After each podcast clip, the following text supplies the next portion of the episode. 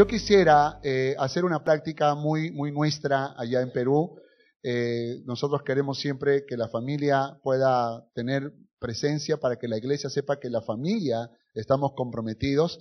Así que mi esposa va a hacer la lectura bíblica y la oración inicial y luego mis hijos van a cantar una canción. ¿Me permite, pastor? Eh, y esto es tremendo porque una de las cosas muy lindas que pasó es que un grupo de jóvenes sin experiencia musical, entre 15 y 20 años, comenzaron a hacer música, música de Hilson. Y se eh, soñaron con hacer algo que pudiera ayudar a los jóvenes y crearon una, un, CD virtual de música cristiana eh, de, de Hilson que se llama La Ruta. Y con ese, ese son canciones que ayudan a los jóvenes a centrarse en Dios. Y hay una historia y toda una cosa muy bonita. Y comenzaron el proyecto y cuando desarrollaron el proyecto, enviaron el proyecto a Hilson. Y Hilson los felicitó por esa iniciativa y por ese proyecto y le otorgaron los derechos para que ellos puedan cantar las canciones y reproducirlas y venderlas como si fueran sus canciones. Y tenemos las cartas y los permisos oficiales. Y son muchachos que tocan instrumentos y que cantan y que no son profesionales, pero que son empíricos, eh, pero que aman al Señor y han hecho música. Y esa música la, queremos que la escuchen y de paso ellos también puedan cantar porque ellos también son parte de ese proyecto. Entonces, gracias a todos por estar aquí y en especial a algunas familias peruanas que conozco desde Cono Norte Callao, como a Shirley y a Maura. Maura vino con su familia desde, no sé desde dónde, pero han manejado el auto cinco horas para estar aquí. Del País Bajo, ok. Wow, tremendo. Un aplauso para ellos, por favor. Cinco horas para venir al culto. Dios mío. Esto me lo voy a guardar siempre en el corazón. Y bueno, eh, mi esposa hará la lectura bíblica, pastor, y la oración. Gracias, pastor. Muchas gracias. Buenas tardes, Iglesia del Señor. Vamos a buscar en el Evangelio de Juan, capítulo 1. Evangelio de Juan, capítulo 1. Y vamos a tener lectura del verso 1 al 5.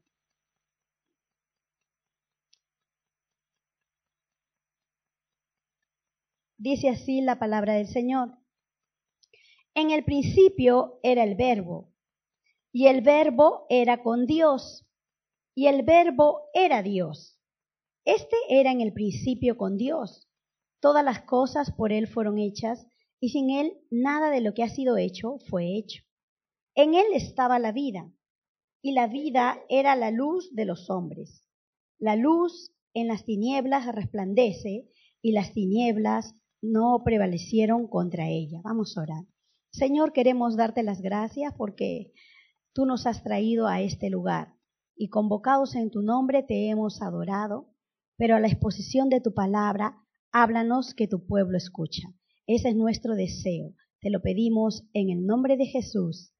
Amén. Bien, iglesia, buenas tardes. Les voy a invitar a que por favor nos pongamos de pie una vez más y uh, puedan, podamos juntos cantar esta, esta adoración al Señor. Eh, de repente algunos de ustedes las conocen y pues podamos adorar también a nuestro Dios en esta, en esta tarde. Amén.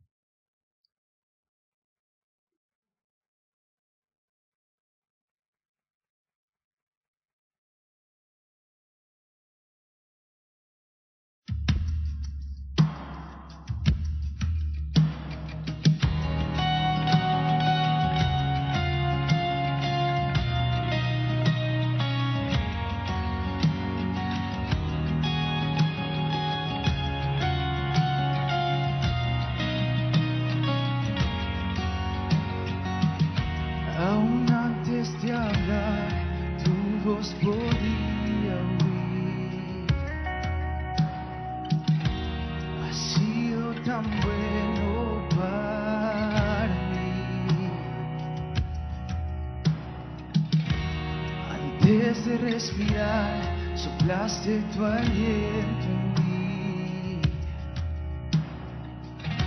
Ha sido tan bueno para mí. Oh, tu amor me envuelve, me sostiene, amor sin condición. Me persigue y deja las noventa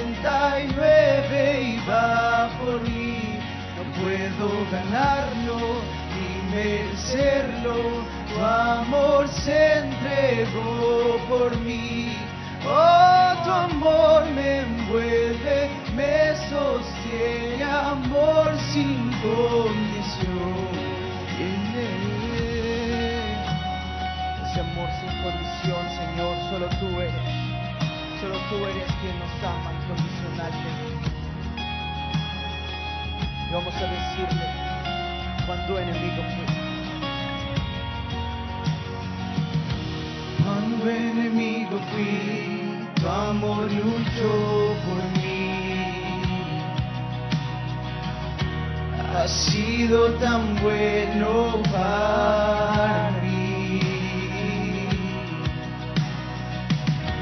Cuando indigno fui, pagaste el precio por mí. Ha sido tan bueno para mí. Oh, tu amor me envuelve, me sostiene, amor sin condición. Me persigue y deja las noventa y nueve y va por mí. No puedo ganarlo ni merecerlo. Tu amor se entregó por mí. Oh, tu amor me envuelve, me sostiene, amor sin condición.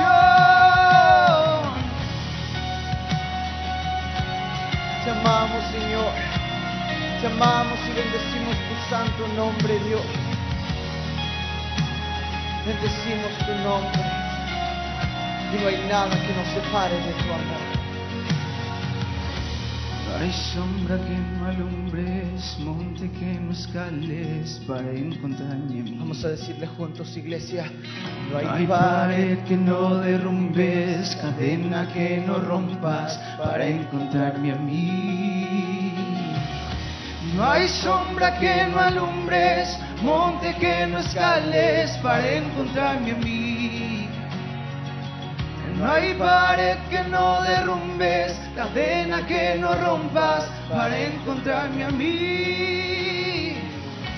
No hay sombra que no alumbres, monte que no escales para encontrarme a mí. No hay pared que no derrumbes, cadena que no rompas para encontrarme a mí. No hay sombra que no alumbres, monte que no escales para encontrarme a mí. No hay pared, no hay pared que no derrumbes, cadena que no rompas para encontrarme a mí. Oh, tu amor me envuelve y me sostiene, amor sin condición.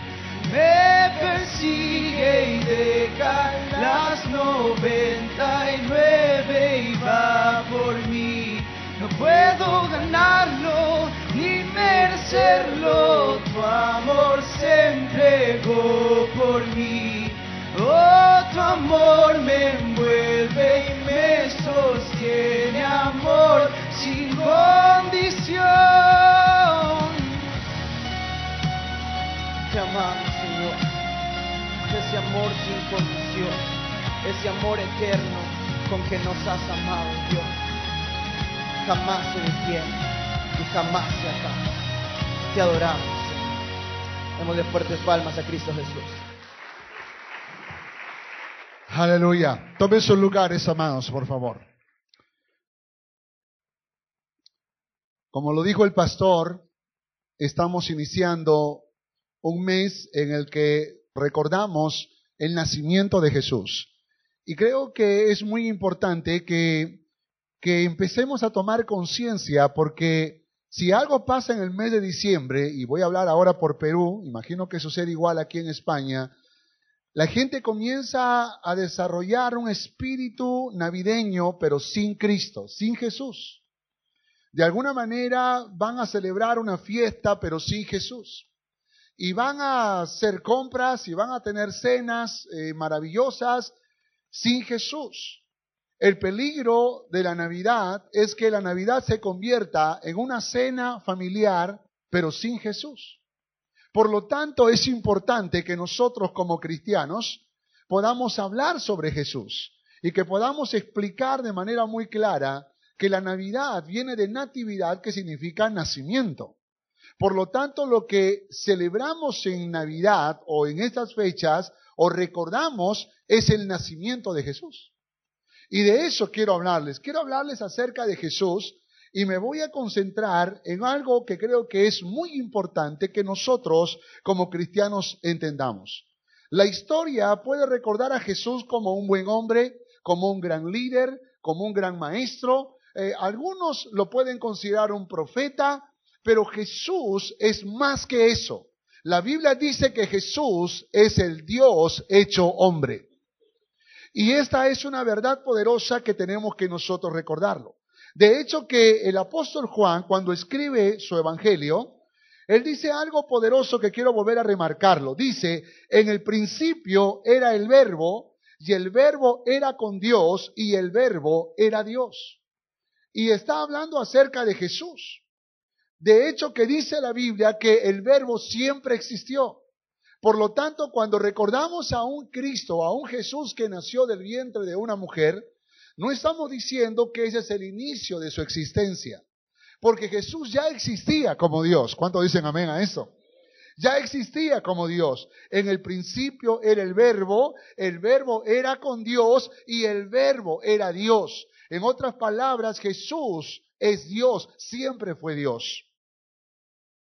Y dice la Biblia, este era en el principio con Dios. Pero dice algo más poderoso en el verso 3. Dice, todas las cosas por Él fueron hechas. Y sin Él nada de lo que ha sido hecho fue hecho. Entienda esta poderosa verdad. Todo lo que existe en el universo, las galaxias, la nuestra, el sistema planetario solar, el Sol, la Luna, los planetas, la Tierra, con toda la belleza, donde no existió la intervención de la mano, de la mano del hombre, es el diseño de Dios, de un Dios poderoso que, que, creó los cielos y la tierra, que creó el universo, y este Dios es Cristo Jesús. Él es el creador del universo, Él es el creador de los cielos y la tierra y es el creador de la vida humana, Cristo Jesús. Este Cristo, y, Juan entonces revela a este Cristo porque dice algo poderoso luego. Dice, en Él estaba la vida y la, y la vida era la luz de los hombres. En otras palabras, Jesús es el que da verdaderamente la vida. Eso es lo que está diciendo Juan. Ahora, hay una diferencia entre existir y vivir. Yo creo que cuando nacemos existimos, porque todavía no hay revelación de propósito. Pero el día que uno conoce a Cristo Jesús, uno va comprendiendo la razón de la existencia. Entonces ya no solo es existencia, sino es vida. Cuando Cristo entra a nuestro corazón, aprendemos a vivir. No por nada Jesús dijo, yo soy la verdad, yo soy el camino y yo soy la vida. Entonces, cuando Cristo entra a nuestro corazón, nos da una razón para vivir. Eh, cuando Cristo reina en nuestras vidas, ya no existimos, vivimos. Por lo tanto, es importante que entendamos esta poderosa verdad. En Él está la vida. Y la vida era la luz de los hombres. Este Jesús creó al hombre en su, en su divinidad. Cuando creó al hombre, Adán y a Eva, dice la Biblia que los hizo a su imagen y semejanza y les dio vida. Les dio un propósito para, para existir. Les dio vida. Pero ustedes saben que el pecado distorsiona ese propósito. Por lo tanto, por el pecado dejaron de vivir y solo existieron. Por esa razón creemos que es necesario Cristo en el corazón. ¿Cuántos dicen amén a esto? Es necesario para darle sentido a la vida. Cuando un matrimonio no tiene a Cristo en el corazón, amados, no hay propósito para vivir. La familia, el matrimonio, la vida, eh, nosotros individualmente necesitamos a Cristo en el corazón. Él es la razón de nuestra existencia. Él le da propósito a nuestra vida y de alguna manera encontramos sentido en la vida y sabemos para qué existimos. Hace poco estaba hablando con un amigo japonés y me decía que en Japón 30 mil personas se quitan la vida cada año. 30 mil personas. Y esto habla entonces de una de, un serio problema en un país donde no hay pobreza, en un país donde todos tienen dinero, todos tienen posesiones materiales, todos tienen autos, todos tienen una forma eh, de, vida, pero parece que hay algo que falta en esos corazones. hay una razón que supera los bienes materiales, la riqueza que podemos alcanzar durante los años que nos toca vivir. Estuve en el norte de los Estados Unidos en una zona de clase muy alta de hecho que cuando entraba a esas casas hasta me daba miedo porque pisar, porque la alfombra blanca, blanca, blanca, hermanos. Sáquense los zapatos para caminar. Yo tenía miedo de dejar huella en esas alfombras. Sin embargo, cuando empezábamos a hablar con esas personas que podían enseñarme sus autos modernos, sus casas eh, con, piscina, sus grandes mansiones, cuando empezaba a hablar con ellos me daba cuenta que había una angustia, una necesidad, una necesidad de vivir verdaderamente. Y por supuesto, todos sabemos que hay un gran vacío en el corazón y ese vacío tiene la forma de Cristo Jesús. Y cuando Cristo entra en nuestras vidas, Él nos llena plena y totalmente. ¿Cuántos dicen amén? Puede darle un aplauso a este Cristo maravilloso, que es la razón de nuestra existencia. Dice la luz en él estaba la vida y la vida era la luz de los hombres. La luz en las tinieblas resplandece y las tinieblas, dice, no prevalecieron contra ella. Así que de este maravilloso Jesús es de quien yo quiero hablarle. Dice la Biblia que Cristo es el verbo hecho carne. Cristo es el verbo hecho carne. Y cuando la Biblia habla acerca de este Cristo, que ya sabemos que fue Dios, y que cuando vino a este mundo se hizo hombre y el misterio de esa humanidad era que Cristo era el Dios hombre. Yo creo que el apóstol Pablo, siguiendo la línea de pensamiento de Juan, va a decir algo poderoso y yo quiero que la lea conmigo. Esta es la segunda y última porción que vamos a buscar en la Biblia. Filipenses capítulo 2. Busque por favor Filipenses capítulo 2, verso 6. Intencionalmente voy a saltarme el 5 para luego ir a la aplicación. Verso 6. Filipenses capítulo 2, verso 6. Y aquí está el verbo hecho carne, dice la Biblia, el cual, siendo en forma de Dios, no estimó el ser igual a Dios como cosa a que aferrarse. Dice la Biblia, y aquí está lo que pasó en los cielos, sino que se despojó Asimismo, tomando forma de siervo, hecho semejante a los hombres, y estando en la condición de hombre, que dice la palabra, se humilló a sí mismo, haciéndose obediente hasta la muerte, y muerte, y muerte, ¿de quién está hablando Pablo? ¿De quién está hablando? De Cristo, de Jesús. Pero dice la palabra, siendo en forma de Dios, ahí está el verbo, siendo en forma de Dios, no estimó el ser igual a Dios como cosa que aferrarse. En otras palabras, cuando Cristo estaba en el cielo y vio a la humanidad perdida en su pecado, condenada al infierno, Jesús no dijo, si yo soy Dios, ¿cómo voy a bajar ahí abajo a hacerme hombre? Dice la Biblia, no estimó el ser igual a Dios como cosa a que aferrarse. Dios sabía que el hombre, a causa de su pecado, estaba condenado. También Dios sabía que la Biblia dice que no hay justo ni siquiera uno y que era necesario que un justo pagara por todos los pecadores. Sin embargo, a pesar de que sabía, dice, no estimó el ser igual a Dios como cosa que aferrarse, sino que se despojó. Ese verbo despojar viene de una palabra griega que se traduce eh, en, griego como kenosis. Y kenosis significa vaciarse completamente. Eh, significa, escucha esto, renunciar a los derechos y privilegios por una causa poderosa, por una causa grande. Renunciar a derechos y privilegios, escuche, por amor. Kenosis. renunciar a mis privilegios y a mis derechos por amor. Y aquí está Dios en los cielos, Cristo en los cielos, adorado por los ángeles, con su corona de rey en su trono celestial, y dice la Biblia que se despojó, se vació de su gloria, dejó su corona y dejó su trono y vino a este mundo en forma de hombre. Es el Dios hecho hombre. Ese es Cristo Jesús. Y dígame ahora que usted lo entiende, ¿por qué lo hizo? ¿Por qué Jesús dejó su gloria? ¿Por qué dejó la adoración de los ángeles? ¿Por qué dejó su trono y su corona en los cielos? ¿Por qué vino a este mundo y se hizo hombre? Dígamelo por qué. Por amor. Escuche esto, por favor. El amor tiene una marca indiscutible que se llama renuncia, kenosis, renuncia. Yo me despojo de mis derechos, me despojo de mis privilegios por amor. Y eso fue lo que hizo Cristo. Cristo dejando su trono, su corona, vino a este mundo en forma de hombre y dice la Biblia que se humilló hasta la muerte y muerte de cruz. Porque no había otro camino. El justo murió por los injustos, el bueno murió por los malos, el santo por los pecadores. Cristo Jesús murió por nosotros.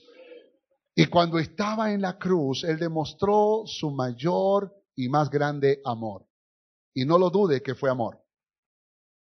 Juan 3:16 dice algo poderoso. El mismo evangelista Juan dice esto, porque de tal manera, de tal manera, él no puede calcular el amor. Él dice, ese amor es tan grande, ese amor es tan inmensurable, que entregó el Padre a su Hijo unigénito.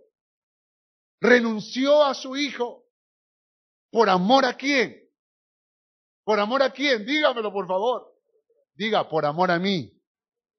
Por amor a mí renunció a su hijo, pero también Jesús, ¿no? Por favor, no vaya a pensar que fue a la cruz obligado por su padre. Cuando Pedro estaba tratando de defender al maestro de los soldados romanos, Jesús le dijo, Pedro, guarda tu espada. ¿Acaso tú no sabes que yo puedo pedir una legión de ángeles a mi Padre que venga y me liberte? A mí nadie me quita la vida, yo la pongo por amor de vosotros. Así que el Padre nos amó y Jesús también nos amó. Y renunció, kenosis, diga conmigo, kenosis, renuncia, renunció por amor. Y por eso hemos sido conquistados, ¿sí o no? Por eso nos enamoramos de este maravilloso Cristo. Porque qué historia de amor tan grande que nos ha conmovido y nos ha conquistado. Este es el verdadero evangelio y este es el verdadero cristianismo, mis hermanos que siendo Dios vino a este mundo por nosotros. Pero aquí viene el desafío tan grande para nosotros los cristianos. Ahora sí le voy a pedir que lea el verso 5 y no solo lo lea, sino cláveselo en el alma. Filipenses 2.5. ¿Qué dice la palabra? Haya pues en vosotros este sentir que hubo también, ay, ay, ay, ahora sí estamos en problemas. Porque mientras que la Biblia me cuenta que esta gran historia de amor es de Cristo, yo estoy feliz, yo estoy emocionado.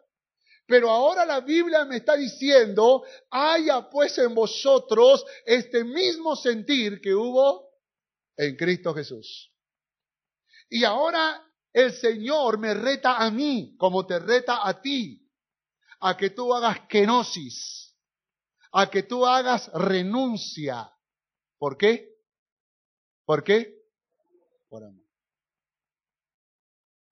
Y este es el desafío más grande que nos toca como cristianos, aprender a renunciar. Escucha, cuando la renuncia es obligada, cuando la renuncia es por presión, eso nunca trae paz y felicidad. Y de hecho que muchas veces estamos presionando y obligando a renunciar. Pero la renuncia que te hace feliz es la renuncia que se hace por, por amor. Piensen en esto, por favor. Piensen en esto. Porque yo creo que el amor, cuanto más grande, más renuncia podemos hacer. ¿Cuánto dicen amén a esto? Porque le voy a poner ejemplos, ¿eh? Por ejemplo, el día que yo me casé con Romy, la manifestación más grande de mi amor por ella tenía que ser que yo tuviera que renunciar a todas las otras mujeres para amarla solo a ella. Porque eso se llama renuncia y la renuncia se hace por... Así que el que no ama, dígalo con convicción, el que no ama, dígale que está a su lado ahora, el que no ama no renuncia.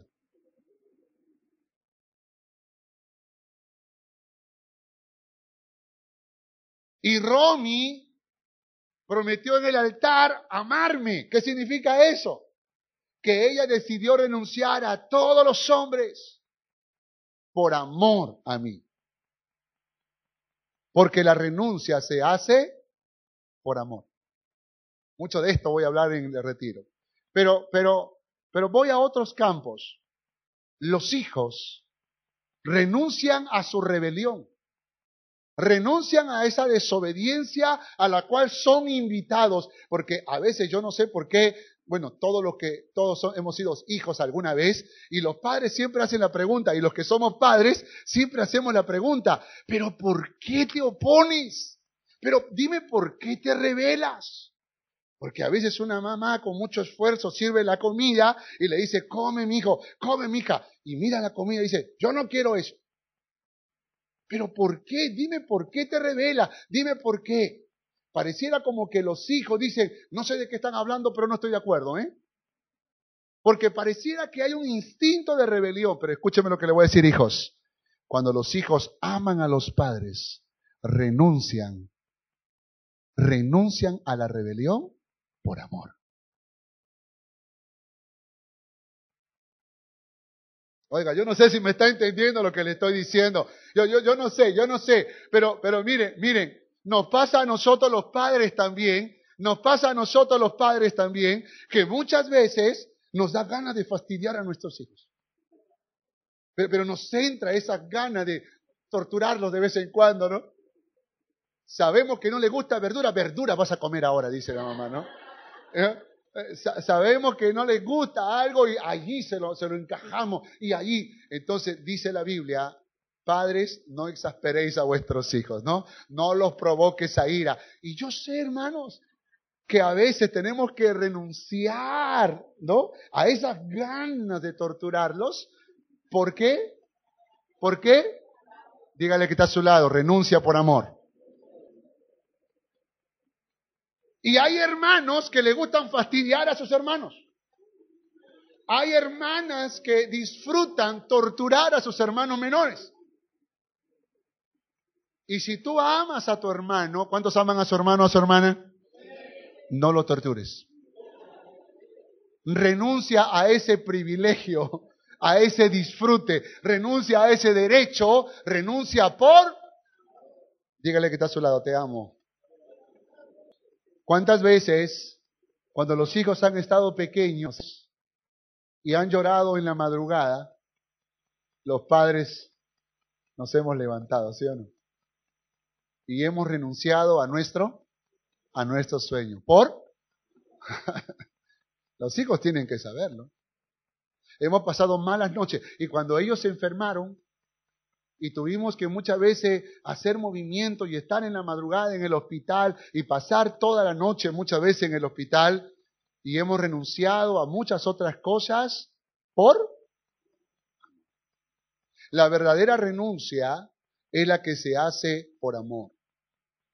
Cuando alguien te obliga a hacer algo y tú renuncias, pero es por presión, esa renuncia dura poco tiempo. Dura poco tiempo. Por esa razón tienes que evaluarte a qué cosas tú has renunciado por amor.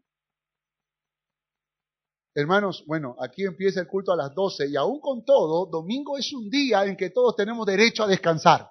Todos queremos dormir hasta tarde, todos queremos levantarnos tarde y desayunar a la una de la tarde y almorzar a las seis de la tarde y cenar a la medianoche. Queremos, queremos hacerlo así, pero, pero gloria al nombre del Señor, nos levantamos temprano y renunciamos a nuestro sueño, a nuestros otros privilegios para venir a la casa del Señor y alabar a aquel que merece toda nuestra renuncia y todo nuestro sacrificio por amor, porque amamos al Rey de Reyes y Señor de Señores, Cristo Jesús, a Él amamos y por Él renunciamos. Ahora, si alguno estuvo obligado a venir el día de hoy, piensen los hermanitos que vinieron cinco horas aquí manejando. Y lo hicieron por amor. Por esa razón creo que es importante que nosotros nos analicemos. Porque yo creo que cuando vamos a las Sagradas Escrituras, el Señor nos va a retar a que sigamos renunciando cada día. Cada día. Y nosotros que ya somos cristianos, tenemos que seguir renunciando. Tenemos que renunciar a vicios, que a veces se nos pegan. Tenemos que renunciar a filosofías seculares que no son bíblicas para poder abrazar las bíblicas. Tenemos que renunciar a hábitos, hábitos que, que son malos y que muchas veces son parte de nuestra vida. Tenemos que renunciar a tantas cosas que en la sociedad en la que vivimos muchas veces se quiere pegar a nuestros corazones. Pero recuerda que cada vez que vas a renunciar, no lo hagas porque alguien te obliga a hacerlo. Tienes que hacerlo. ¿A quién? A Dios. Tienes que renunciar por amor. Y muchas veces tenemos que renunciar inclusive a ese orgullo que, que se apodera de nuestro corazón, a esa vanidad que se apodera de nuestro corazón. Tenga cuidado con eso, porque eso sí se pega, sí se pega. Recuerdo que tendría tal vez, estaba muy joven y fui a una escuela de entrenamiento de evangelismo y discipulado y yo me presenté con todas mis credenciales, era un estudiante del seminario y que yo he sido, he sido líder general de jóvenes y estoy listo para lo que usted quiera, pero en el fondo le estaba diciendo al pastor, úseme para predicar la palabra. El pastor que me escuchó muy bien me dijo, está bien, Toño, gracias por, gracias por, por la aclaración, eh, eh, este, vamos a hacer algo. Y comenzó a, todos los estudiantes, que todos eran jóvenes, les encargaba limpiar algunas áreas del campamento y a los castigados les hacían limpiar los baños, que de paso quedaban resucios. Y el sábado había que limpiarlos completamente.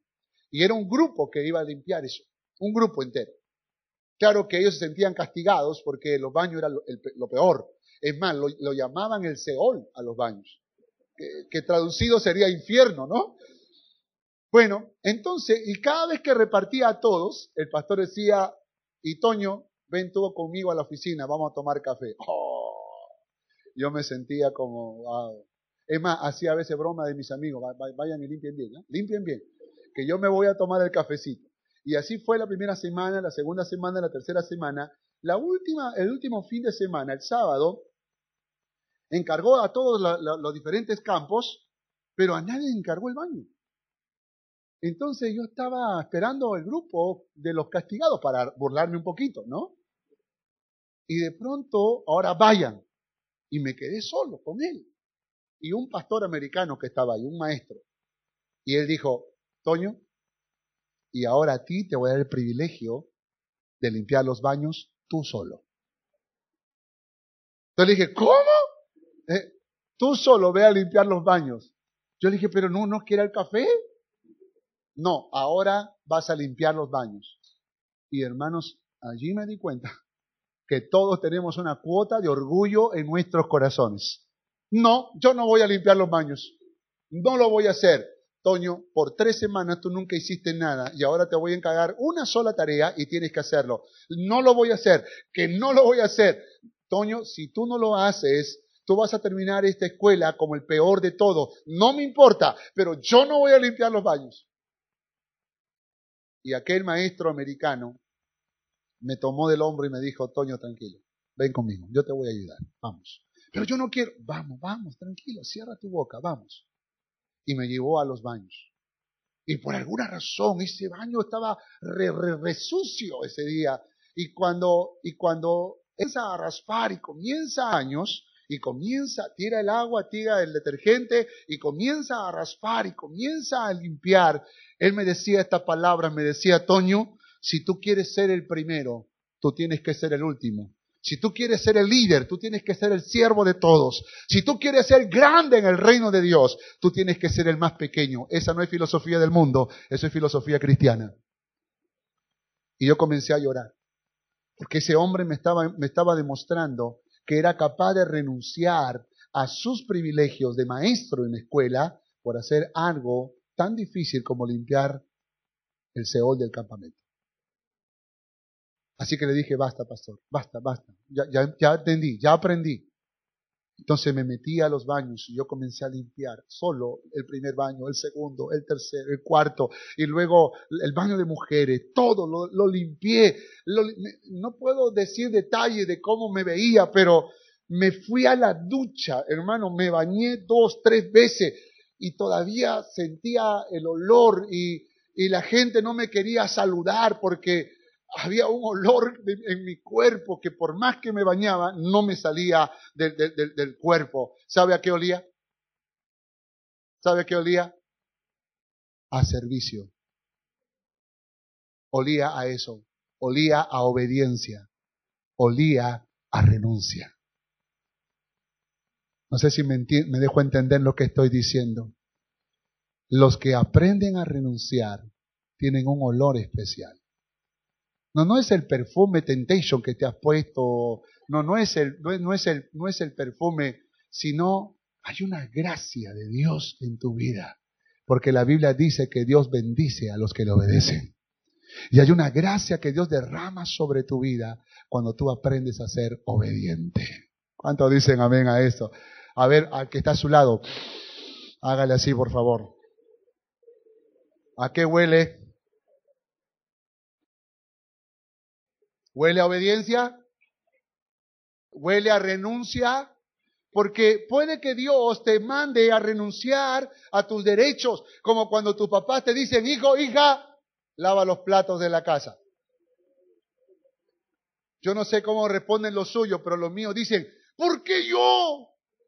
¿Qué hice de malo? No, usted no ha hecho nada malo. Es una bendición, es un privilegio lavar los platos. No te estoy pidiendo que corras 10 kilómetros, solo te pido que lave los servicios de la casa. Y muchas veces nos cuesta renunciar a nuestros privilegios, a nuestros derechos. Pero recuerda que el día que tú lo hagas, analízate que lo hagas por, por amor. Y hay que renunciar a nuestro orgullo, a nuestra vanidad. Y escuche esto, renuncia a tus resentimientos renuncia a tu odio y renuncia a tu venganza. Porque muchas veces nos cargamos de tanta amargura, de tanto dolor, queriendo que Dios, inclusive que intervenga Dios. Queremos que Dios, Dios ataca, Dios ataca, muerde Dios, que un rayo desciende. Y uno a veces está orando, y uno dice, pero tú crees que yo, que soy un Dios de amor, lo voy a hacer? Que me voy a sumar a tu, a tu, a tu odio, a tu venganza. No, te invito a renunciar. Pedro le dijo, Señor, ¿cuántas veces tengo que perdonar a mi hermano? Hasta siete, ¿verdad? Y el Señor dijo, no digo hasta siete, setenta veces siete. Ahora, para aquellos que creen que eso fue una multiplicación, no. Dos veces siete es setenta y siete. Tres veces siete es setecientos setenta y siete. 70 veces 7, saque la cuenta a usted porque yo no puedo. Lo cual significa, creo yo, que está diciendo toda la vida. ¿Voy a ir por la vida renunciando a mi derecho de justicia? ¿Tengo que estar perdonando todo el tiempo? Sí, dice el Señor. Porque la renuncia trae bendición. Y le voy a decir lo que dice el texto. Por lo cual, por lo cual, Dios lo exaltó hasta lo sumo y le dio un nombre que es sobre todo nombre, para que en el nombre de Jesús se doble toda rodilla de lo que está en el cielo, en la tierra y debajo de la tierra, y toda lengua confiese que Jesucristo es el Señor para gloria de Dios Padre. Esa es la exaltación, esa es la honra, ese es el reconocimiento. Y si tú renuncias, Dios también te va a exaltar. Por eso la Biblia dice que Dios resiste a los soberbios y da gracia a los humildes, que Dios exalta a los que se humillan. Por lo tanto, la filosofía del mundo es muy diferente a la filosofía de Cristo. ¿Tendrás que renunciar a la filosofía del mundo? Tal vez tendrás que renunciar a algunas prácticas y hábitos muy seculares que puede que le quedan bien al mundo, pero no te quedan bien a ti como hijo de Dios, como hija de Dios. ¿Será que tienes que renunciar a resentimientos, a amarguras, a odios y a venganzas? Si lo vas a tener que hacer, no lo hagas porque alguien te obliga. Hazlo por amor. Y el primero a quien tú tienes que demostrarle amor es a este Cristo maravilloso que mostró su inmenso amor por nosotros. Pero también tienes que renunciar por amor a tu cónyuge, y por amor a tus hijos, y por amor a tus padres, y por amor a tu familia. Y tienes que renunciar también por amor a tu iglesia, y por amor a tus pastores. ¿Por qué razón? Porque también somos una familia. Y como familia nos debemos. Romy y yo crecimos como matrimonio. De hecho que hemos cometido muchos errores en el matrimonio. No éramos capaces de renunciar porque no entendíamos la profundidad y la riqueza del amor. Pero Dios tuvo misericordia de nosotros, sanó nuestras heridas, nos enseñó a amarnos y a valorarnos. Y es increíble cómo todas estas cosas que pasamos en el matrimonio, ahora podemos compartirlas como un tesoro para que otros puedan ser bendecidos. Y nuestros hijos cometimos muchos errores como padres también. De hecho, no me, me siento orgulloso de muchas cosas que hice en mi condición de esposo y en mi condición de padre. Pero Dios sabe que en muchas ocasiones, cuando recién estaba aprendiendo esta tarea, Tuve que muchas veces mirar a los ojos a mi esposa, mirar a los ojos a mis hijos, que estaban muy niños, y decirle, perdóname, porque lo intenté y lo hice mal. Perdóname porque me dejé influenciar por la sociedad, por el mundo, por la modernidad, me dejé influenciar por, por otras personas y no me he dejado influenciar por este Cristo maravilloso que me demostró su inmenso amor por mí. Por favor, perdón. Y Dios ha sanado nuestros corazones, ha restaurado nuestra familia y ha derramado una poderosa bendición sobre nosotros que nos permite ser instrumentos de bendición para muchas familias. Escúcheme, no hay familia perfecta y usted tampoco lo es, pero usted puede empezar algo poderoso en esta tarde. Vamos a orar.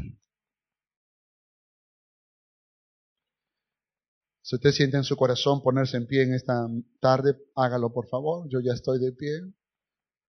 Y yo quisiera que oremos juntos. Aleluya. Cierra tus ojos para que no te distraigas. Y perdona mis emociones.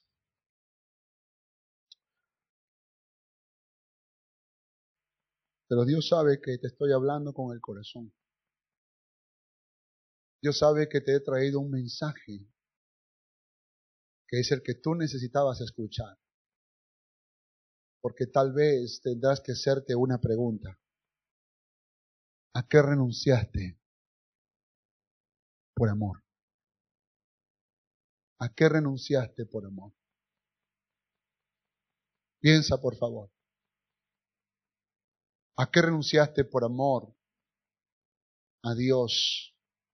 ¿A qué renunciaste por amor a tu familia? ¿A qué has renunciado por amor a tu iglesia? ¿A qué has renunciado?